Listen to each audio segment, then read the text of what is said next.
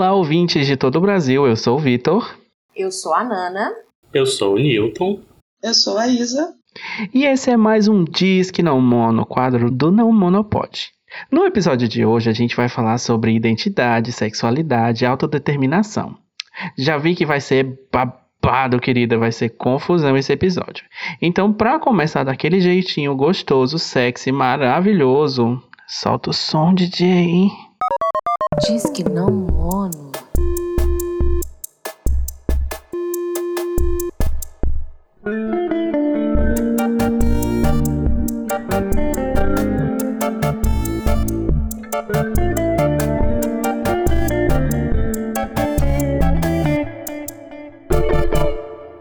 Antes da gente começar o tema, é, eu queria dar as boas-vindas para Isa, né?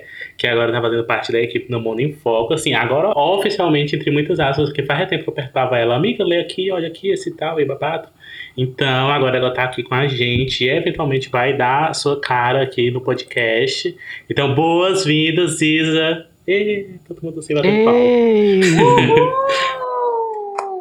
Gente, estou agora por aqui. Eventualmente vou estar participando do No Monopod. E o Newton, né, me trouxe esse convite. Eu aceitei, muito animada, muito empolgada de fazer parte, de construir esse projeto, esse coletivo. E estamos aqui, estamos por aqui.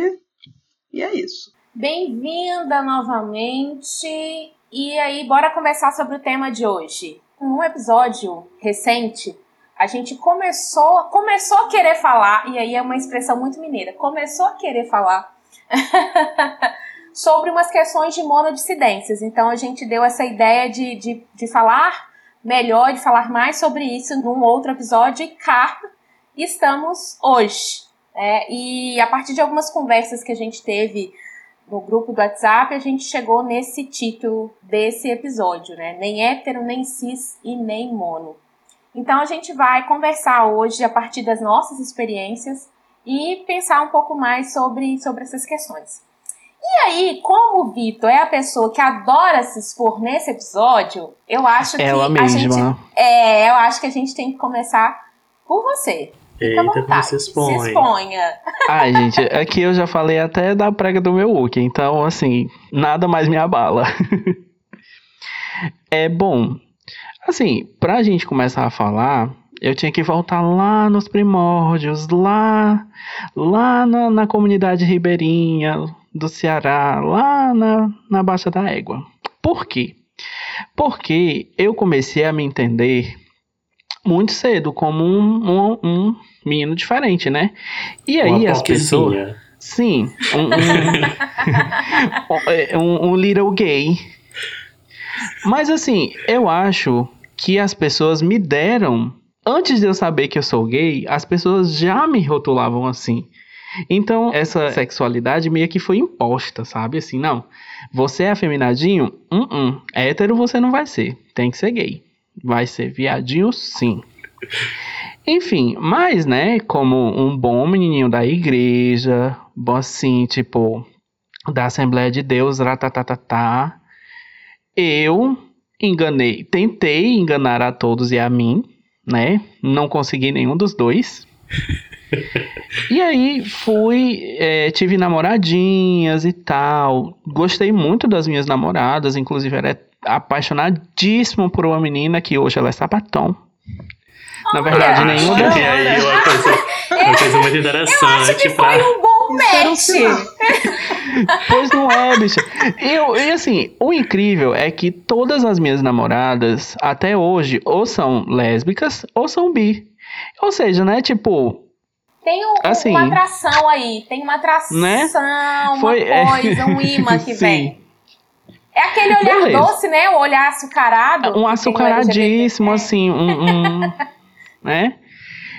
Enfim, e aí, quando eu cheguei na fase adulta da vida, né, que eu dei um basta, assim, joguei tudo pro alto, assim, né, foda-se, eu quero dar o meu cu. Aí, eu fui, né, tipo, me assumi como um, um homem gay, porque era o que tinham assumido pra mim desde o começo.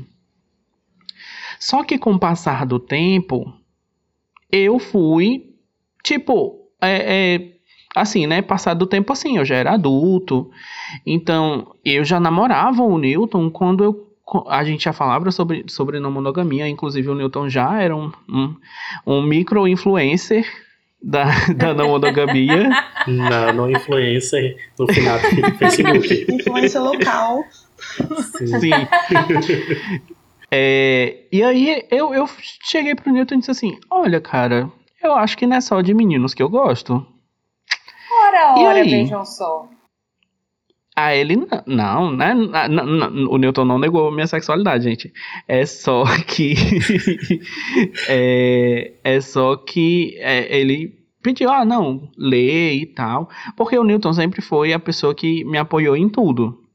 Então, quando eu comecei a ter dúvida de quem eu era, de que qual sexualidade eu tinha, né? Porque, tipo, eu queria me encaixar dentro de caixinhas. Eu fiquei assim, poxa, não, eu sou bi. Mas que diabo de bi eu sou? Porque, tipo, eu sou mona, monetes, monetinhos, assim, uma coisa muito garotinha. E aí que, tipo, aí eu fiquei pensando, me colocando pra baixo, né? Porque eu sou essa pessoa que sempre se coloca pra baixo. Então, que tipo de mulher vai querer ficar comigo? E assim, né? E aí eu fui, eh, entrei no Tinder, coloquei lá, tipo, que eu era bi, né? Nenhuma mulher me quis. Triste. Isso foi tipo, ficou assim, não, eu sou gay, eu sou bi. Não, mas eu gosto de mulheres. Mas tipo, eu me atraio mais por homens. Então, eu fui me entendendo, sabe, como bissexual. Mas ainda assim, até hoje, eu fico na dúvida. Eu sou bi? Eu sou gay? Eu sou o quê? Né? Tipo, eu sou uma um planta. O que eu sou? Eu Eu preciso Gato? ser alguma coisa.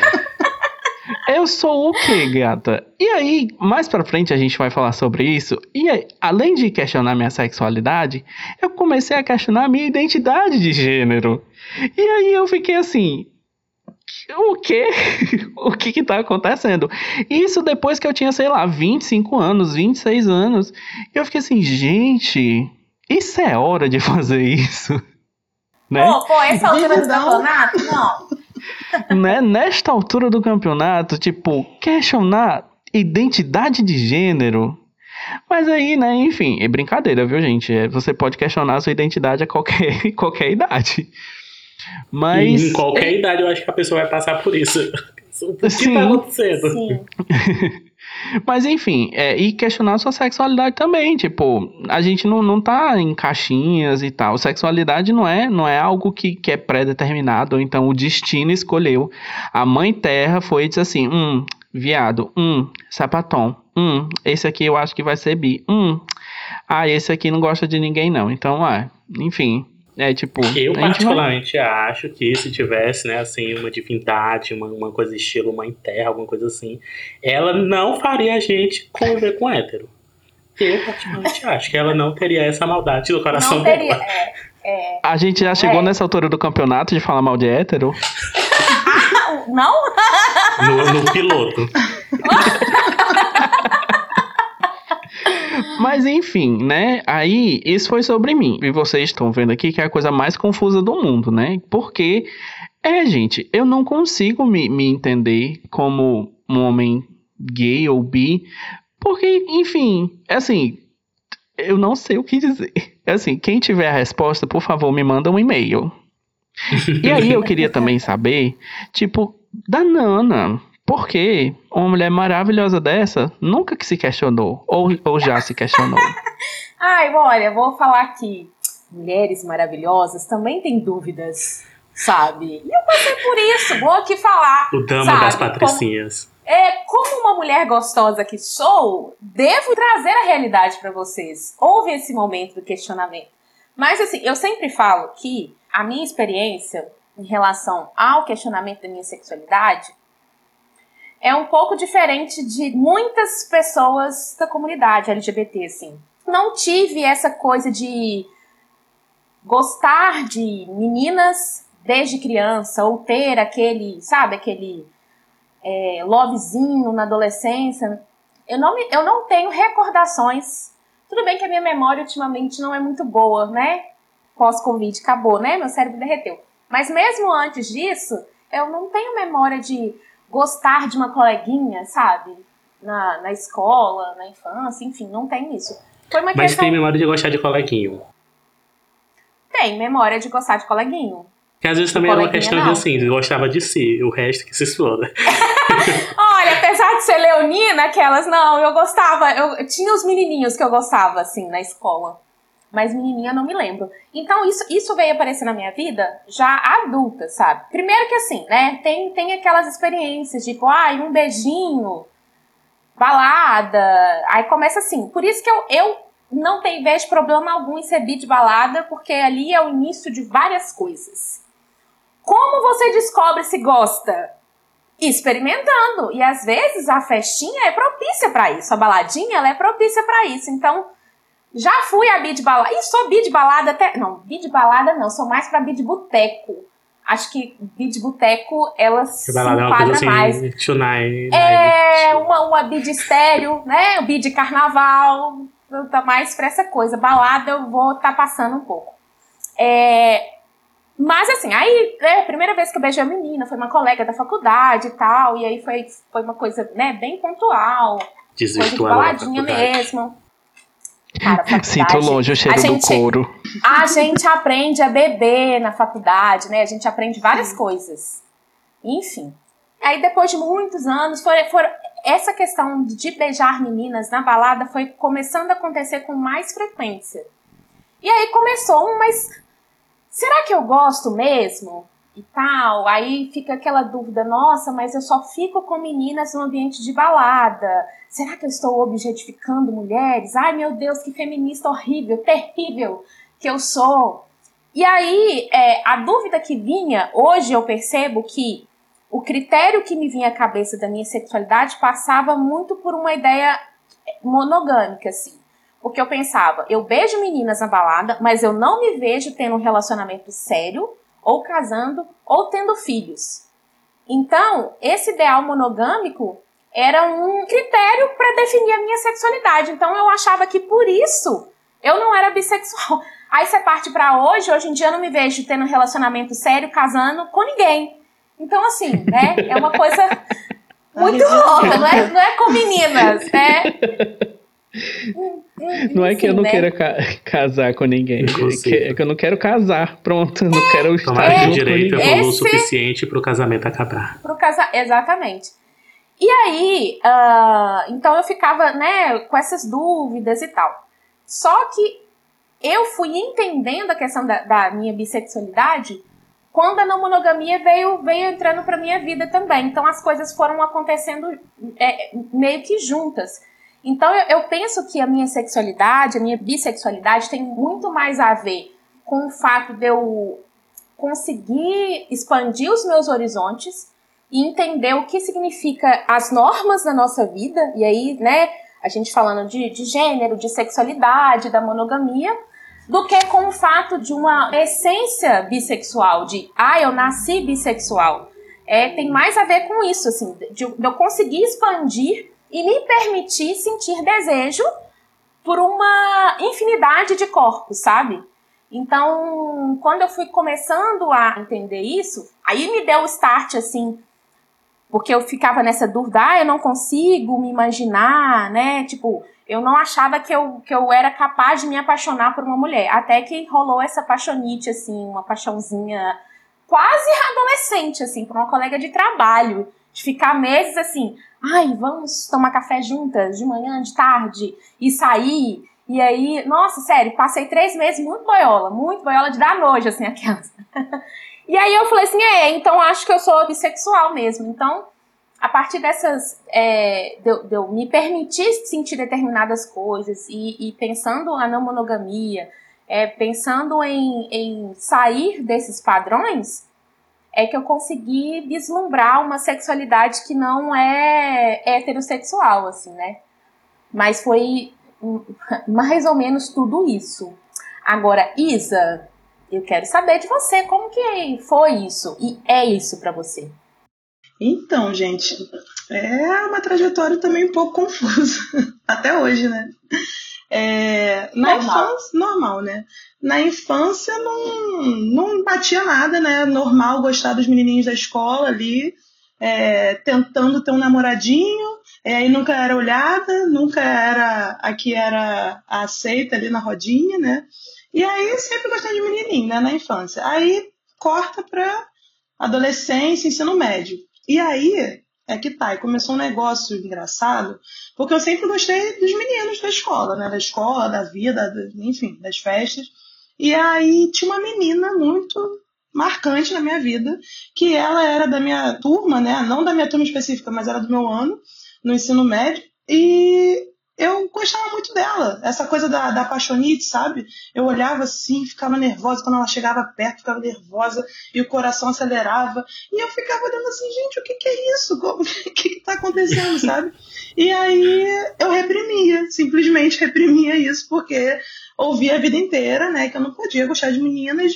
E senão, porque senão eu ia pro inferno, senão eu ia sei lá o quê, né? Porque a igreja está aí, né? Fui criado numa família católica, então assim, já ouvi muita dessas abobrinhas e eu não reprimia, reprimia esse desejo por essa menina muito específica.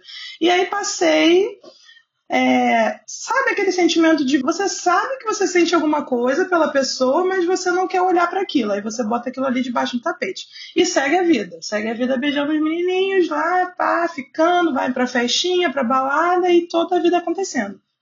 E aí chega o momento de entrar na faculdade, né? Esse fatídico momento da vida que começou umas coisas assim ficarem diferentes, né? Mas só foi se dando meu interesse por mulher no final da faculdade. Que aí, assim, era aquele aquele lugar do. Tô, tô indo embora, hein? Tô indo embora, posso fazer todas as merdas, ninguém mais vai me ver, sabe? Esse finalzinho a gente larga, né? Tira Olha, a mão gente, do freio mesmo. E é isso. A gente, eu, eu, olha, eu só vivia nas chopadas, só vivia no, no DCE, só vivia bebendo. E aí eu comecei a olhar, assim, como se. Tipo assim, já passei tanta coisa, né? Vamos olhar pra isso aqui agora, né? Interessante começar a olhar pra isso. E aí eu fui, foi bem no final mesmo, assim, eu tava já me formando, já com formatura marcada. E aí eu fui um dia específico eu falei, ah, hoje eu vou ficar com uma menina, eu vou ficar com uma mulher, não sei como é que vai ser, mas eu Ai, que decidida! decidida, decidida. Ai, adorei. É. Assim, amiga, você- se você é quiser isso. decidir a minha vida, eu estou. Você pode decidir, viu? Porque. Não, eu amei. Olha, essa acho que Hoje, foi uma hoje eu vou sair para o crime. nesse nível. Essa decisão foi muito acertada.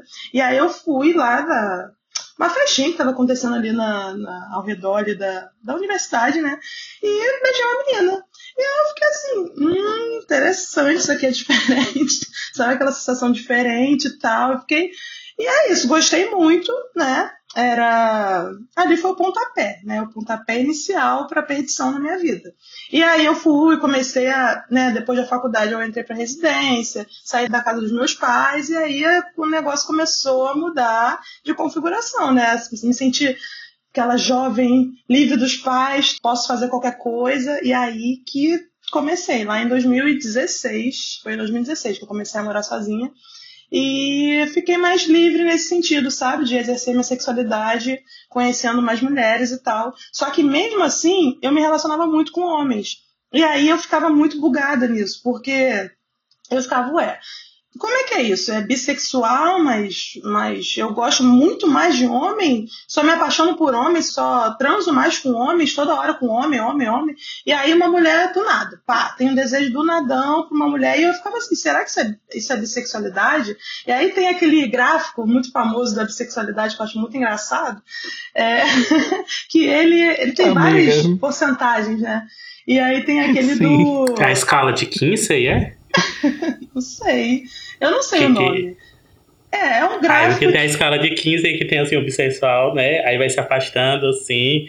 É tipo homossexual moderado, estritamente homossexual. Nossa, esse eu não sabia, amigo. Por um é- tempo eu baseei minha vida naquilo, ó. Entendeu? É assim, gente. Ah, é, a escala de 15 é um babado. Gente, esse gráfico é um gráfico de pizza, que ele vai fazendo assim, 50 50. Ah, sim. É, sei lá, 10, 90. O meu, eu me identificava com 30, 70, bem específico. Então era assim. Eu amo a especificidade da porcentagem. Não, e eu fico pensando assim, como chegou esse Não cálculo? sei. Ela É. foi anotando, olha, hoje fiquei com um menino. Olha, hoje com uma menina. Aí ela vai tirar a média 9 mensal. 4 aquela- 0. todo um cálculo. aquela. É todo um cálculo. E aí eu fiquei, não, 30% meninas, 70 meninos. Fez muito sentido na minha cabeça. e eu me sentia bissexual, porque eu tinha um gráfico me representando, gente. Que isso? Ai, meu Deus. Tava dentro de um número. A primeira carteirinha. Aí eu fui, né, fiz a minha carteirinha, entrei pro bonde e me senti. E fiquei lá nessa, né? Só que aí, passando o tempo, eu fui olhando mais, né, para mulheres. Eu fui aquilo, né, gente? A gente vai se relacionando com homens, né? Vai dando umas merdinhas aqui, outra ali. E eu fui simplesmente deixando pra lá. fui deixando pra lá e quando eu vi, eu tava só. Eu tava. Eu não sei se eu era mais bissexual. Aí eu me confundi um pouco, né? Porque eu, quando eu tava percebendo, eu só tava me relacionando com mulheres.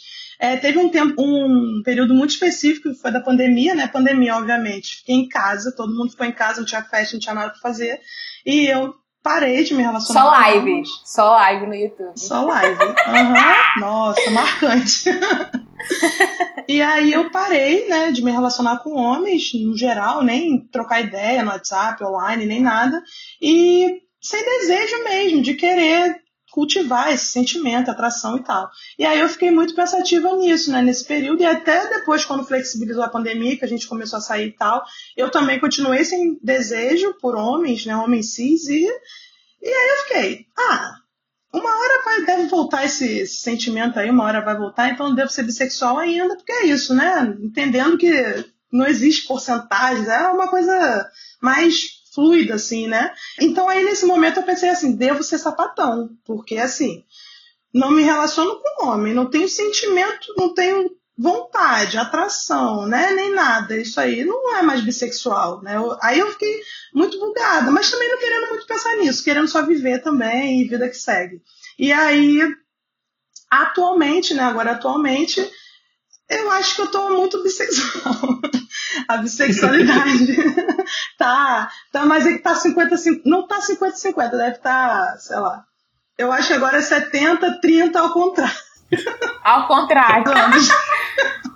O Kim Oh, mas se ele- tremendo ele- assim, ó, no, do, do, É. do túmulo. É, e esse carnaval foi engraçado porque eu tive uma, uma, uma situação, né? Que foi, olha, eu já falando, explanando no carnaval. Adoro. Que teve um momento de um bloco ali, e aí tinha um bonde, assim, do nada, chegou uma galera, e só gente gata, e aí eu fiquei assim, ok, né? Fiquei um pouco paralisada. Rio de E Janeiro, aí não é chegou mesmo? um bofe e falou assim, amiga, é, né, querendo me apresentar alguém ali, ele falou, é, você é sapatão, bi? Aí eu falei, sim. tipo assim, É, tanto faz. é porque eu não tive energia. Eu, eu ia perguntar, é porque, gente, eu fiquei muito travada com essa pergunta, eu só fiz assim, sim.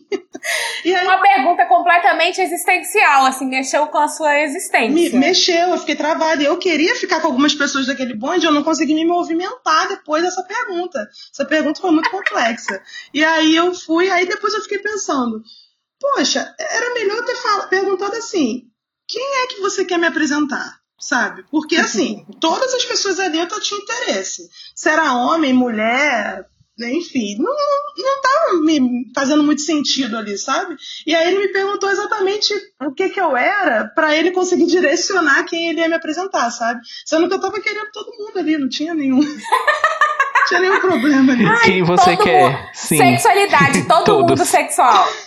Eu tenho uma colega que ela fala assim, é, é quando eu falei, ah, eu sou bissexual pra ela e tal, ela falou, você não é bissexual não, você é gulosa. E aí eu achei incrível, porque realmente, gente, as coisas Sexualidade nosso. pessoas, assim. E é isso, atualmente, Você, você falou de- dessa questão, né, do, do- da porcentagem. É, era uma questão que me deixava muito na dúvida no começo, assim, porque era Eu, eu ainda ficava com mais homens do que mulheres, né? Então eu ficava assim, pô, mas na minha cabeça tinha que ser igual, tinha que ser 50 com 50, e não era 50 com 50, então eu, eu me sentia uma, uma bissexual ilegítima. Porque, né, não, é, não tava ali muito bem equilibrado. E aí, tipo, depois, entendendo e tal, eu vejo que é muito de época, sabe, para mim. Tem época que eu, sei lá, sinto mais desejo por um gênero, tem época que é mais pro outro, assim, mas, sabe, é, eu acho que bissexualidade é isso aí, né? É uma, Gente, né, obrigado. Esse... Com, com alguns minutos de episódio, eu já afirmei a minha, minha bissexualidade. Ou seja, já, já voltou, hoje né? eu me identifico como bi. Seja tenho, 80, 20, tenho... seja 30, 50, seja 2, 2, eu perdi a conta. Mas é isso. Me, me eu tenho, eu tenho. Eu tenho uma amiga que assim, ela foi hétero boa parte da vida, né? Teve dois filhos e tal. Aí ela foi e descobriu que gostava de meninas.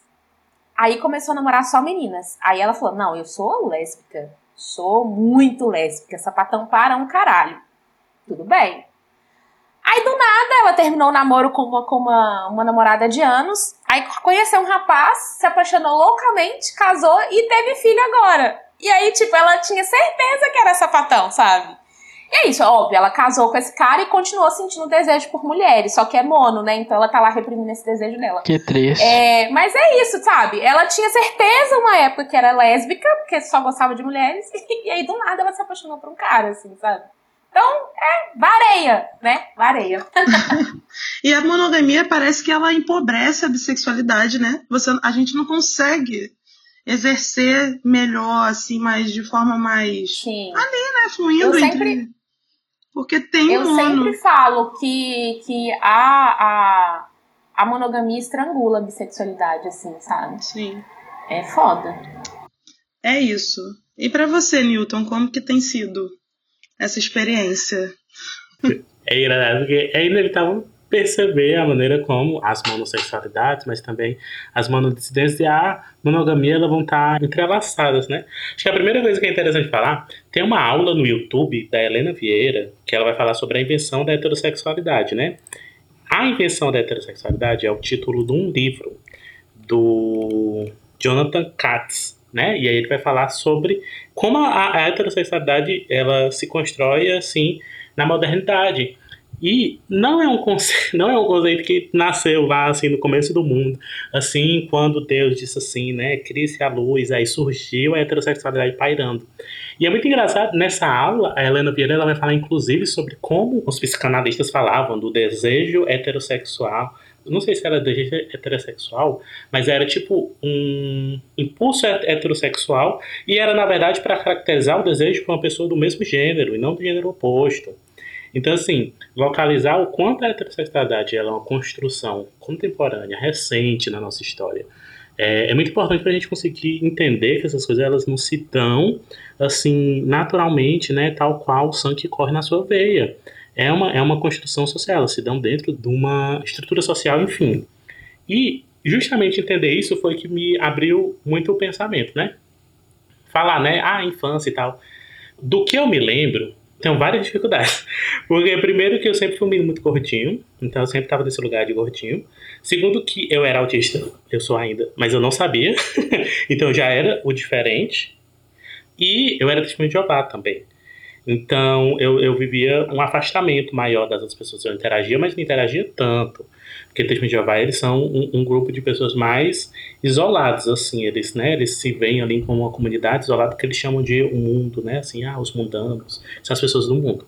Então, eu tinha esses vários fatores atravessando toda uma construção complexa, né, que é crescer.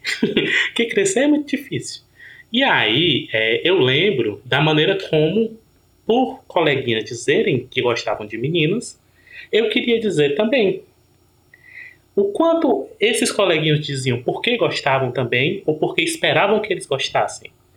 Então, a expectativa dos outros moldava a realidade deles, que moldava a minha também. Então, né, é toda uma construção que tem, é muito externa, né? E, Completamente é, como... influenciável. Totalmente, eu sou um Yordo. E o Vitor, ele, ele falou sobre como é uma foi para ele foi uma coisa dada, né, por ele ser uma criança afeminada.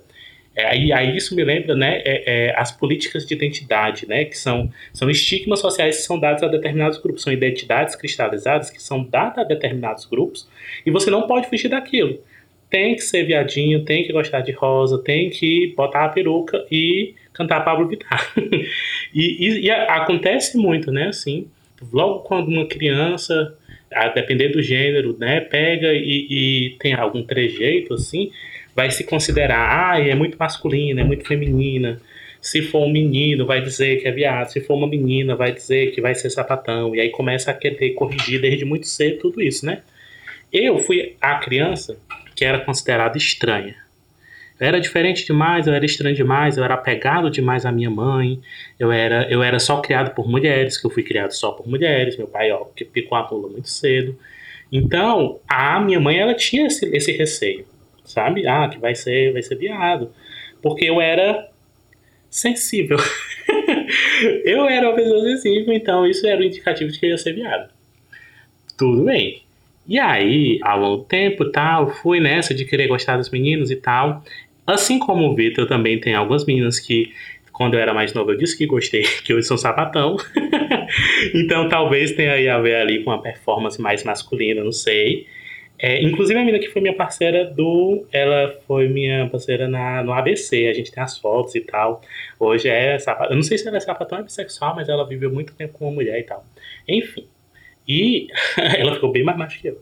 E aí, só que eu lembro de um momento do momento, assim, porque desde ali, eu acho que 12, 13 anos, começa a questionar isso, né, da atração ali, principalmente por causa da puberdade, hormônios. Eu lembro de um momento em específico que eu realmente disse, não, é isso, você é um viadinho safado. Foi o quê? A educação física era de noite, e eu fui para educação física esse dia. Por quê? Não sei, queria me enturmar. Eu nunca ia.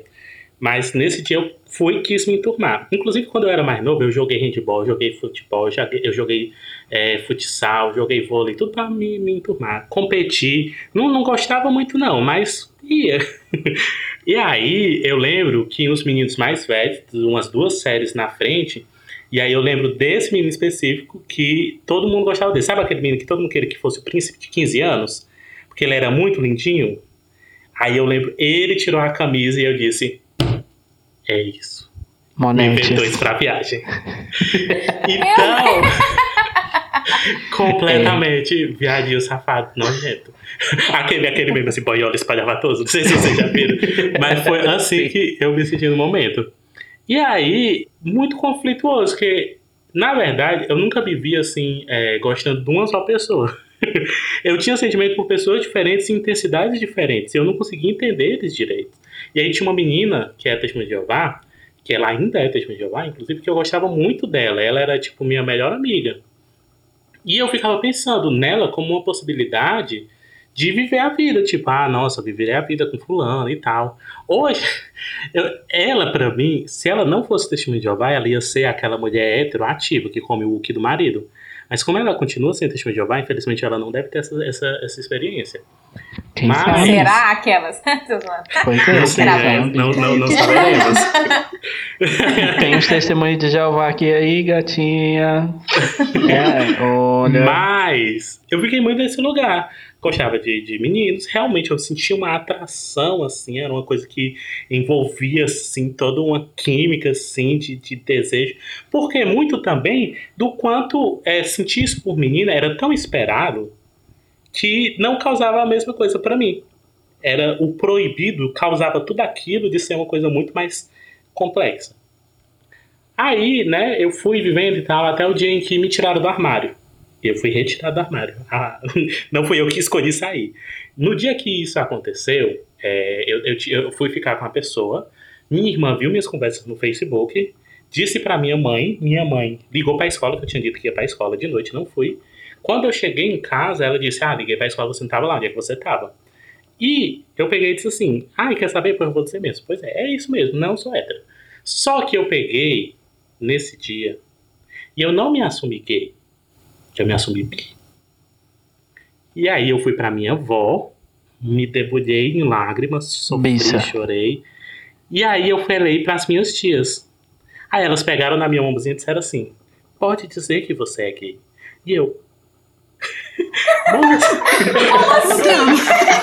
Mexicana. Eu, não é isso, né? E aí, tipo, a minha mãe também, ela ignorou completamente o que eu disse e disse é gay. E as pessoas, elas decidiram que eu era gay. E assim, eu vou ser bem sério, naquele momento eu não queria ficar com mulher, eu queria ficar com homem. E eu fui, então eu fui, ah, então é gay, é gay mesmo, não é isso. E fui. Fui ficar com homem. Mas, mas você era. acha que você falou que era bissexual porque você achava que isso ia amenizar ou porque era realmente uma coisa que você estava sentindo naquele Porque era o momento? que eu entendia. Porque tinha os meninos que eu tinha muita atração, mas tinha meninos que eu já tinha gostado e gostado bastante, assim, a ponto de ficar nessa boiolinha e tal. Então, assim, hoje eu consigo entender que algumas dessas meninas eu tinha um sentimento, só que talvez eu não tivesse uma, uma relação sexual com elas. Ainda assim, seriam pessoas que eu gostaria de manter uma relação íntima de proximidade muito grande. Outras não, outras realmente estava o pacote todo incluído. E era isso que eu estava entendendo naquele momento. Só que as pessoas ignoraram o que eu disse e eu achei mais fácil dizer que era gay. Porque todo mundo já estava assumindo isso, então eu fui com isso, assim, ah, já, né? Já é isso, é isso. Depois de um tempo eu peguei e disse pra mim mesmo, ah, eu me assumi como bi naquela época porque eu achava que ia amenizar. Porque era o que as pessoas me diziam, foi o que as minhas tias me disseram, foi o que minha mãe questionou. Então eu fui assumindo isso pra mim. E fui vivenciar é, é, a sexualidade como um homem gay, porque foi isso, né? Saí da- do ensino médio, saí de casa, fui pra Fortaleza, fui estudar na faculdade, primeira faculdade que eu fui. Então, foi a primeira vez que eu fui numa boate gay, foi a primeira vez que eu fui experimentar isso, usar aplicativo, essas coisas. Então, fui viver desse jeito. E não estava ali muito preocupado em questionar qualquer coisa, né? Até que eu vivi uma situação, quando eu larguei o direito e voltei aqui para Paracru, que eu gostava de um menino, esse menino gostava de uma menina, e essa menina gostava de mim. E o que a gente fez? Ficou todos os três. Porque era mais fácil. E aí a gente ficou os três, e foi quando eu tive experiência sexual com a minha mulher, primeira vez. E eu não ficava assim, nossa, quero muito interagir sexualmente com essa menina. Mas como eu tava com ele, que era quem eu gostava bastante, e eu tinha uma amizade com- por ela, vivenciei aquilo. Só que aí depois não deu certo, porque aí ninguém mais aguentou a situação. E aí Não pra- a vez que- não tancou. Não tancou um trisal. E aí foi quando eu tive a experiência sexual com o menino e tal. E na minha cabeça fiquei aquilo. É. Tipo, ah, se fosse no homenagem, talvez. E eu, eu já tive uma época que eu era bem, bem aquela gay misógina, né? Assim, que tem nojo de vagina. Então, eu fui construindo assim um avanço, né? Graças aos 12 deuses do Olimpo. E aí eu saí da faculdade, passei e vivenciei isso, voltei para faculdade, foi quando eu fui fazer música. E quando eu voltei para faculdade, eu também comecei a, a ter todo um, um pensamento maior em relação a outras coisas, em relação à raça, entender melhor questões de gênero, querer me organizar, querer militar. Porque eu tava numa federal, eu tinha que militar. e aí, No primeiro semestre já tem militância 1. é, exato. Faz parte do currículo. Aí, é. Só que aí nessa época eu tava. Eu, entrei na faculdade. Foi literalmente assim, tipo, dia 13 de março de 2017. Eu fui pro primeiro dia de aula. Quando deu 10 horas da manhã, eu fui pra casa do Vitor. Porque a gente tinha começado a, se conhecer e começar a namorar em março de 2017. Então eu tava num relacionamento monogâmico com outro homem que se entendia gay. E aí, apesar de eu questionar várias coisas, eu não estava questionando muito isso, né? Sexualidade. Eu fui questionar novamente a minha sexualidade muito por conta da monogamia. Porque eu fui é, me questionar, por exemplo, ai, e se eu namorasse com um cara bi que tem uma namorada? Como é que eu ia lidar com isso? E aí eu comecei a pensar nesses limites imaginários que a gente tem das relações e a maneira como a noção que a gente tem de sexualidade está atrelado a quem a gente quer constituir relação monogâmica. E aí veio também a questão do Vitor se entender né, nesse lugar de bissexual, e ele dizia, ai, será se eu sou? E era 3 mil lacradas nele, assim, tá, tá, tá. Né? Então, o processo do Lacre Vitor... por cima de lacre, Lacre. fecho por cima de fecho. E aí o processo dele influenciou a minha, minha meu questionamento e tal. Porque eu fui dar essa olhada para o meu passado e questionar essa questão da atração e ver onde é que eu tô hoje em relação à atração, porque eu também, né, por conta da não monogamia, da, do não monofoco, da não monogamia política, dos meus estudos, da pesquisa, das minhas trocas com o pessoal, eu comecei a questionar o, o foco do meu desejo. Eu, que sempre fui uma pessoa gorda, eu que sou uma pessoa negra, sou uma pessoa com deficiência, comecei a questionar quem eu esperava que se atraísse por mim e quem eu me atraía. Então, nesse processo de questionamento e nesse processo de expandir a noção de que eu tinha de desejo, que eu não acho que é uma coisa que é dada naturalmente, que é construída e que a gente pode modificar, eu também eu acredito que a gente pode modificar, é, da maneira como a gente quiser. É, tem que querer, né? e não necessariamente é um processo simples. É, eu fui questionar novamente isso. E aí eu comecei a me questionar muito no lado primeiro sexual, assim. É, ah, e se eu tivesse, no homenagem, tivesse eu, outro homem e uma mulher? E aí, primeiro, a ideia era muito um, um, um turn-off, assim, como é o nome? Um quebra do tesão. Ai, não ia rolar. E aí, eu, eu assisti algumas coisas na internet para justamente me questionar sobre isso. É, é um babadinhos assim, é, assistir. É. Pra me questionar. E aí eu fui pensando, não, ai, talvez eu conseguisse interagir também, assim. Não precisa a gente nem se encostar. É um oi, amiga. Então, eu fui questionando. Vamos se maquiar. Sim.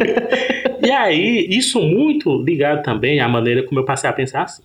Se eu me relaciono intimamente com uma pessoa do mesmo gênero, mas sem sexo, porque é uma pessoa que se entende assexual. Qual seria a diferença de me relacionar dessa forma com uma pessoa do gênero oposto?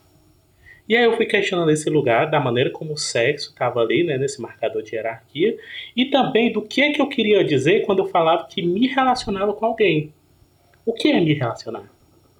Então, é, eu, por exemplo, eu moro com o Vitor aqui, mas eu falo mais com a Nanda do que com o Vitor durante o dia. Tem verdade. dias que eu passo mais tempo falando com a Nanda que eu com o Vitor. Porque a, Nan- a Nana tá nos trabalhos dela e eu tô nos meus trabalhos, só que a gente consegue olhar o celular mais que o Vitor, porque o Vitor tá lá, nem sempre tá com o celular. A minha relação com a Nana é uma construção de bastante tempo que tá pra mim num patamar de relação íntima e profunda. A diferença é que a gente não transa, não tem planos para transar e tá tudo bem. Então, Inclusive no, no episódio de ciúmes, eu falo sobre isso. Sim, é então, se você não É ouviu o episódio de ciúmes, você vai lá e dá um. dá stream na lenda, porque a gente hablou muito naquele episódio. Aí eu eh, tudo isso me fez muito questionar eh, o quanto eu me afirmar uma coisa dizia para o outro as limitações que eu tinha do me relacionar. Eu comecei a rejeitar o rótulo de gay. Assim, nada contra, tenho amigos que são. Mas pra mim, ele Não, começou até, a não. até, até pensar o que significa ser gay hoje. É, até pensar isso. Tipo, o, o que é que hoje, né, 2023, significa ser gay? E o quanto isso tem a ver com como eu quero construir as minhas relações. Assim, eu, o meu processo, ele tem muito a ver com uma construção que a gente tem, que é uma desistência, né, a de sexualidade diante das ficções coloniais. Tem para mim muito a ver com como me identificar com esses rótulos não me cabem no sentido de que eu não estou disposto a performar o que o outro espera em relação a esse rótulo. Se eu digo que sou gay, espera uma coisa de mim que eu não estou disposto a dar. Eu vou ter relações pessoas de gêneros diversos, com ou sem sexo, que não importa as pessoas. Mas eu também não me identifico como bissexual. Eu, Newton, isso é uma coisa exclusivamente minha, unicamente minha, nesse sentido, porque eu entendo que existe uma expectativa de performance que eu também não estou disposto a cumprir, principalmente porque se você passa muito tempo se dizendo gay e começa a se dizer bi, as pessoas vão ficar fazendo piadinha, vão ficar, ficar de coisinha, e eu não estou disposto a isso. Se eu chegar aqui na minha mãe e disser isso, ah, não sou bi, é, ela vai rir da minha cara, porque a minha mãe é piadista. Não vai Bicha. brincar. O que é que eu digo? Eu não sou hétero. Porque é um fato, eu não sou hétero. O resto, o resto aí, o resto, descubra. O resto você que- imagina aí. É, pois é, fica aí. Então, imagina e fica na sua, não me fala nada não, que eu não quero saber. Eu encontrei bastante significado em me definir pela negação. Assim como na não monogamia, também não sou hétero. E aí, é exatamente como a Nana disse. Você interprete aí da melhor forma. E aí tem muito a ver com como eu entendo as relações hoje, com o estudo do surgimento das noções de sexualidade, com tudo isso. Então, assim, é, é um grande pacote de coisas, um grande questionamento, e principalmente porque a minha cabeça não descansa. Eu estou 100% do tempo pensando demais. então, nesse pensar demais, eu encontrei uma saída para mim, que foi essa identificação na negação é o que tem feito sentido para mim. E é, inclusive, o que, que tem feito sentido quando eu penso questão de gênero também. E aí é toda uma outra questão mais complexa. Sim. É, que aí é aquela coisa. É, existe a expectativa do que é ser o homem de verdade, que eu nunca estive inserido. Eu sempre fui menos homem, inclusive, porque a bicha, né, o viado, ele é esse menos homem. Então, eu nunca tive naquele lugar. Mas se eu digo que não sou homem, vão dizer, ah, você é sim. E aí eles vão tentar, eles, né, eu digo as pessoas no geral, vão tentar reforçar a noção de que você é homem sim.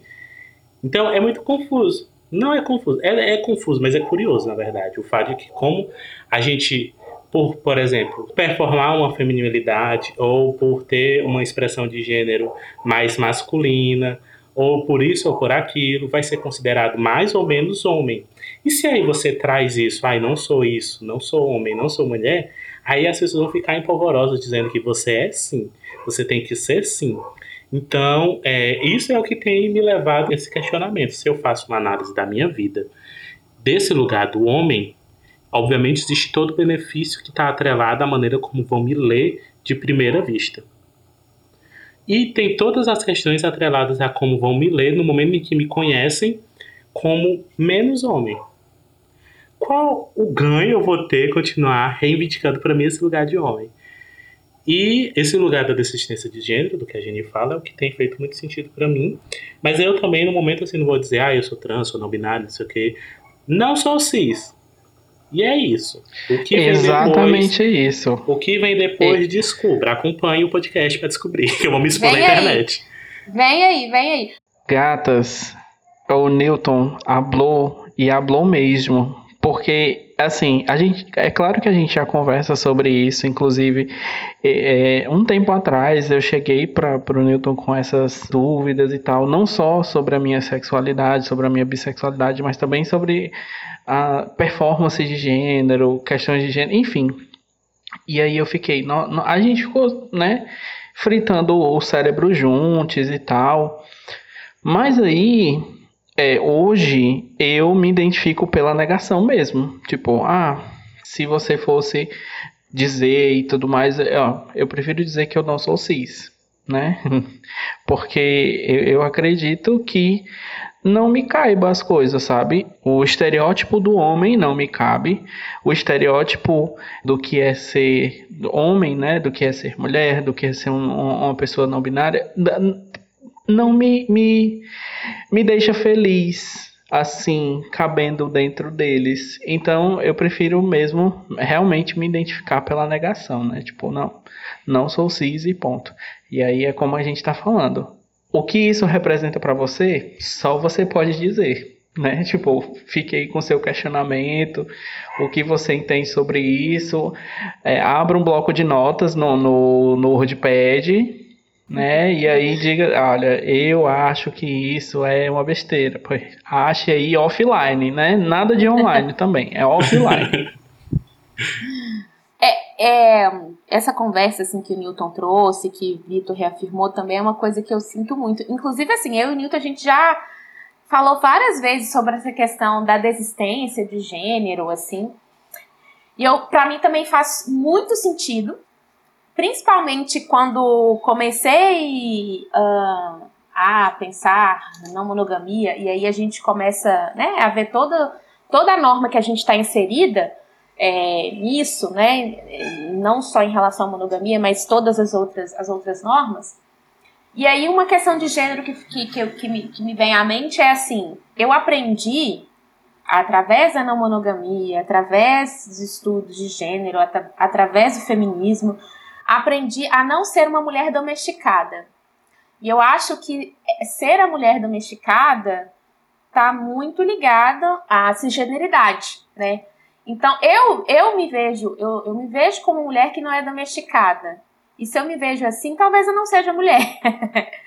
então, a questão de, dessa desistência de gênero faz muito sentido para mim, mas ao mesmo tempo também não tenho o culhão de me apresentar de outra forma. E aqui estou assumindo mesmo que eu não tenho, ainda não tenho culhão para isso. Mas já eu, eu, até penso nessas, nessas experimentações, assim, até de, por exemplo, de, de desistir, de pensar que, olha, pode me chamar por qualquer pronome, que para mim tanto faz, não me importar, enfim, né, em, em relação à questão dos pronomes. É, mas é a gente fica ali. Mas sabe que uma, uma, uma coisa que tem me, me incomodado, não incomodado, mas me gera uma dúvida, assim, toda vez que eu vou preencher algum formulário e lá pergunta, tipo, mulher cis, mulher trans, não sei o quê. Gente, eu fico assim, que que eu, não sei o que, que eu respondo, sabe? E aí acabo colocando mulher cis, mas assim, coloca contra gosto, sabe? Porque é isso, eu ainda não, também não tenho, não tenho culhão para responder outra coisa. Mas eu só sei que a desistência de gênero faz completo sentido para mim. Porque não ser hétero, né? Não ser mono, e aí ser cis também, sabe? Não faz sentido porque tudo faz parte do mesmo. Não combina. Vamos não falar combina. de maneira simples? Não combina. Então, né, entendendo tudo como tá interligado, e aí, cara, não tem por que ser cis, né? Então, desistir do gênero faz, faz muito sentido, mas a gente tá indo aí experimentando as coisas, né? Amiga, eu compartilho assim de um pouco da tua angústia de responder, sabe, essas, esses formulários. Porque assim, eu não sei, tipo, o que, eu vou responder. Eu sei que é importante e tal, né? É, pensar nesses lugares e tudo mais, tipo, é, pessoas é, com útero, pessoas com próstata e tudo mais. Mas assim, gente, por que que eu preciso, tipo, sei lá, num formulário para entrar no, no, num curso? Por que que eu preciso se preencher, tipo, a minha identidade de gênero? Assim, sei lá. Para mim não faz sentido. E ouvindo vocês falando, é muito doido porque parece que nunca a questão do, do gênero, né, nunca coube, nunca encaixou, na verdade, porque quando eu vou olhar lá para, sabe esse momento da adolescência que você vai querendo se encaixar no grupinho, né, das amigas e querendo dar igual, querer, né, performar uma grande uma grande é, questões de gênero mesmo, né? E as minhas amigas, elas sempre foram muito femininas, né? É, usando vestido, é, usando saltinho, nas chopadas, quando eu ia pra chopada na faculdade, era todo mundo de salto, salto, aquele saltão agulha, é, vestido, saia, cabelo pranchado, toda aquela performance feminina, né? E eu vi aquilo ali e ficava assim, mas gente, eu não gosto disso. Como é que faz isso? Aí eu, né, não, não conseguia me vestir. Eu, como é que eu me vestia? Eu vestia sempre, usava, sei lá, uma sapatilha, que eu acho ó, meu Deus do céu, brega demais. Mas na época eu usava né? Porque eu não podia ir de tênis, né, para balada. Eu ia de tênis, assim, eu me chamar de masculina, iam me chamar de alguma coisa mais referente, né, a homem. E aí eu também não Ué, mas isso aqui eu também não, não, não, gosto. Mas eu também nunca me encaixei no estereótipo mulher, né? O que esse estereótipo todo traz pra gente ao longo da vida. E sempre analisando de hoje, né, do presente, olhando para trás, eu nunca estive nesse lugar, nesse é, concordando com o gênero, né, que colocaram em mim. E aí faz muito sentido, né, hoje pensar na, na desistência, né, como a Jenny traz, porque eu sinto que é uma eterna luta mesmo. Aí vamos uma luta individual aqui, né, de tentar performar esses lugares mesmo. É uma grande performance. É uma, acho que é uma grande atuação mesmo. A gente. A Butler se tremendo assim. Ó. Hã? a Butler se tremendo é. assim. e aí é isso. Não, não, não tem sentido mesmo, né? Eu também venho me me descobrindo nas negações, né? Muito por conta da não monogamia, pelo, pelo que eu venho entendendo no, nos estudos não mono, né, é, como que essa binaridade ela se dá mesmo no nosso, no nosso contexto de sociedade ocidental e não, não vem fazendo sentido mesmo. Todas as binaridades, né, é, todas as monoculturas e todas essa, essas questões elas, elas influenciam muito no gênero, né? Então, assim, é o que a Nana disse também. Eu não consigo, né? às vezes acho que não faz nem sentido, muito sentido na minha cabeça, me assumir não binária, ou, enfim, uma pessoa trans, é, não faz sentido também. Então, assim, aqui é uma confusão generalizada. Essa cabecinha aqui é eterna confusão. Nunca vai parar. Olha, estamos todos aqui nessa mesma confusão, gente. Olha. Sim. É por aí. Mas é muito, eu percebo, é uma coisa que todas as pessoas que estão aqui nesse momento já foram bombardeadas por eu falando sobre isso, mas é muito essa questão da performance, tanto do que esperam da gente, tanto do que a gente está disposto para performar. E aí, quando você assume né, determinados rótulos, obviamente que tem toda uma construção histórica importante se assumir certos rótulos, da maneira como esses grupos se organizam politicamente, da maneira como foi importante a coletivização de homens gays, de mulheres lésbicas, de pessoas LGBT, pessoas né, trans também, não binárias, se organizando em questão de acesso a políticas públicas e toda essa construção. É muito importante. Mas é, não significa que é a única forma de fazer, né? Se rotular dessa forma. É, e nem que a gente também está dando uma de cantor britânico que diz que é alguma coisa, que, que não, não vou me afirmar nada, mas a gente sabe muito bem por que significa isso, né? Assim, tá muito no lugar do quanto as pessoas vão questionar, do quanto as pessoas vão observar certas performances e vão associar, e do quanto existe uma pressão externa que você se afirme algo e geralmente esse algo está dentro de um binarismo muito grande, né? Assim, de uma dicotomia também ali dessa construção. E, obviamente, as hierarquias vão surgir nisso, que existem hierarquias nessas definições também, da maneira como vão sendo tratadas as questões.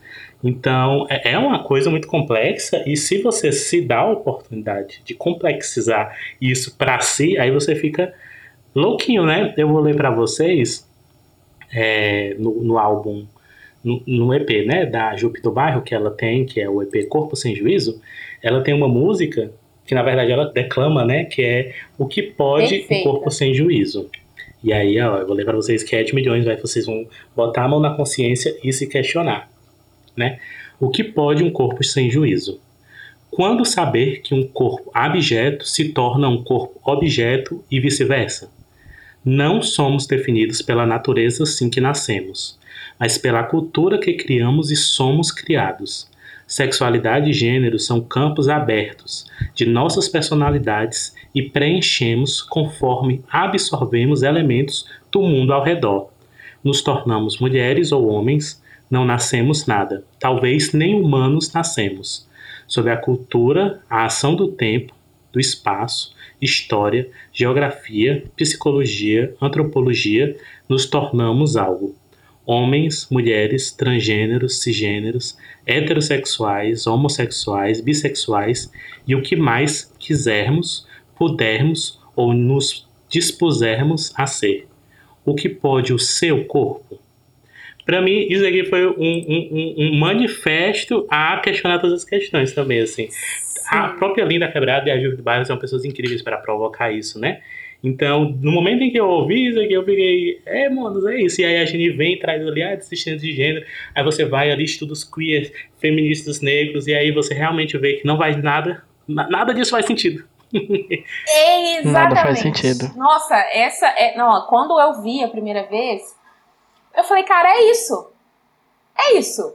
Eu deu vontade, eu compartilhei isso assim no meu stories, no meu status, assim, porque deu vontade de colar na minha testa e sair andando com isso pra rua, sabe? Né? De tão bom e, e, tão bem que bateu em mim, porque, cara. Eu acho que essa é uma coisa assim, bem herege, né? Assim, bem anticristã, bem ah, demoníaca, bem assim, uma coisa bem. Do jeito que a gente gosta atentando é. contra a moral e os Nossa, quanto mais herege, para mim, melhor. Olha, falou herege, me dá até um arrepio. hoje, inclusive, eu digo assim, ah, eu sou, eu sou, eu sou professor, eu tô alto do curso, sou uma pessoa que adora explicar as coisas. Mas tem momentos em que eu quero que as pessoas lidem com os problemas elas. Ai, isso e aquilo. Não. Ah, me explica. desculpa, vá atrás você. Ah, você é hétero, você é gay, você é, é um caralho de asa. Caralho de asa. Ah, isso significa pesquise na Wikipédia. Então, assim, às vezes eu tô ali pra fazer a confusão. E que, e- citando Dona Hermínia. Você é um homem ou um saco de batata? Um saco de batata. e é isso. É, eu só queria deixar aqui uma coisa bem clara. Se é resistência, eu serei desistência. Então, desistir de gênero, desistir de sexualidade, Eita, desistir da desiste. humanidade. Eita, como ele desiste. Ai, como desiste ele aqui. Seremos todos desistência, é isso, né? É. É Vamos isso. finalizar assim. Inclusive, inclusive você, pessoa, desista também. Desista de ser, de- desista de ser Desista. cis, desista de ser Desista hétero. você também. Né? Vem com a gente. Vem desistir você também. Mas é isso. Eu acho que, que no fim a gente, a gente começou é, de um lugar de nem tanta certeza, terminou com menos certezas ainda. né? Menos certeza ainda. Não, no meio, no meio, parecia que ia aqui, ó. Nó. Agora vem, agora É, vem. Aí Não. parece que piorou. Não veio aí. No gráfico, no- qu- quando a Isa lançou o gráfico, aí eu, não, é, vou me agarrar aos números. Aí depois, ó, não, gata, Não é foi. por aí. Já não sei, já não sei se eu soubi de novo, olha. Cheguei no final do episódio. Amo. Cheguei É no isso. final do episódio, já não sei se eu soubi. Confusão de gênero. Somos nós. Sim. A, a, a, a Eu adorei. Qual de gênero, você né? é? Confusão. É, a gente escreve o confusão de gênero agora. Confusão de gênero. É isso.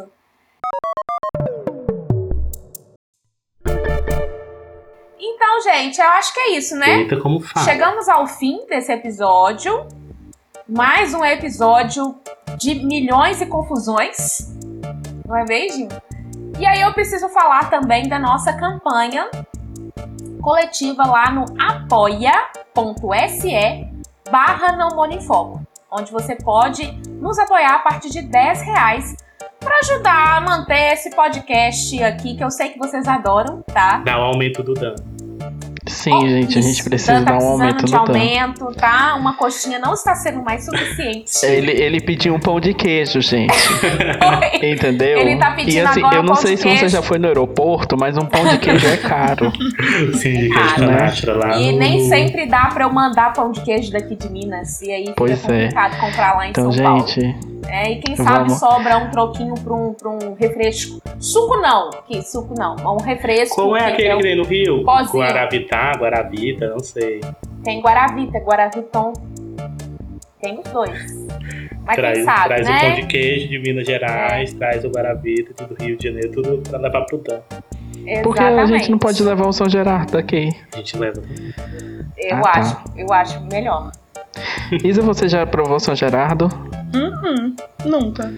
Ainda não. Ainda não. É, ainda, não. Ainda não. Mas é Enfim. uma delícia, tá? É, pessoas, e só pra lembrar, das cinco estrelinhas lá no Spotify, você que é um ouvinte novo, porque eu acredito que todos os nossos ouvintes já tenham dado as estrelinhas, mas você que é um ouvinte novo, inclusive seja bem-vindo, assim você é maravilhoso, obrigado pelo seu stream, mas não esquece, tem um botãozinho bem ó. Nas estrelinhas, dá cinco estrelinhas pra gente. Assim, você você caminhou esse percurso todinho de confusões e de questionamentos e de desistências. A gente Larga o merece dedo cinco nesse botão estrelas. da estrela aí. Larga o dedo no Sim, botão. por favor, aperta. Cinco estrelas, por favor. Quatro não serve, só serve cinco. tá bom? Beijos. É isso, Beijos. galerinha. Mais uma vez, seja Obrigada. bem-vinda, Isa. Bem-vinda, Isa. Obrigada. Você é maravilhosa. Até as próximas. É, o próximo. Acompanhar Menina- as redes pra ver também as editorias que a Isa vai estar botando lá. Uh, E aí, aí. ó, é, Vem esse episódio aí. vai sair numa sexta, no comecinho de março. Na outra sexta vem uma novidade. Então aí fica atento aí nas redes sociais a novidade que vem aí. Olha, aí. essa novidade. Cheinho, Vem aí, ó. vem aí, vem aí. Cheinho de novidades. Cheinho. Ó, ó o dedinho, ó. Assim, ó. Cheinho. Inclusive, menino que, que diz que não mono grande, né? Uhum. Gente. Vamos Hoje dar, a louça tá garantida. tchau. É. tchau, pessoal. Tchau. Tchau, beijinho. pessoas. Um beijo nos apoia-amores. Tchau.